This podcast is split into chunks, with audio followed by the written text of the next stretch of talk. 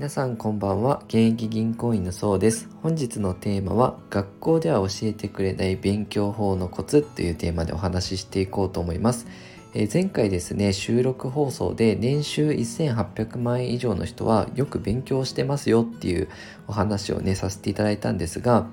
まあ、皆さんの中にですね勉強法、まあ、独自で、ま確立している方法があると思うんですが私もね自分でいろいろまあ、書籍だったりとかであの研究は勉強法に関してはしてきたんですけどあの銀行員ってねすごくあの1年目2年目とかってあの資格をめちゃめちゃ取るんですね。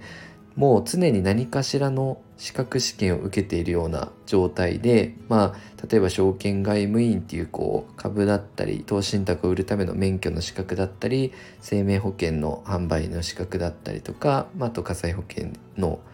販売の資格あと金融業務検定とかですね。いろいろ多岐にわたるんですけどあと FP とかですよね。ファイナンシャルプランナーとかも、えー、取得していきますので、まあ、その中でやっぱりどうしても社会人として働いていると勉強に充てる時間ってそんなに割くことができないのでいかに効率的に覚えるかっていう方法を研究してきたんですけどその中で一つ皆さんに、これは自分でも使ってあの役に立ったなっていう方法を一つご紹介しようと思います。でまずその一つが、えっと、教えるつもり勉強法という勉強法ですね。これどういう意味かというと何か理解したい物事とかあと、まあ、覚えたい知識があった時にまあ読んでる時とかに、まあ、これを友達に話すとしたら何て言ったら分かってもらえるかなっていうふうに一度ただこう丸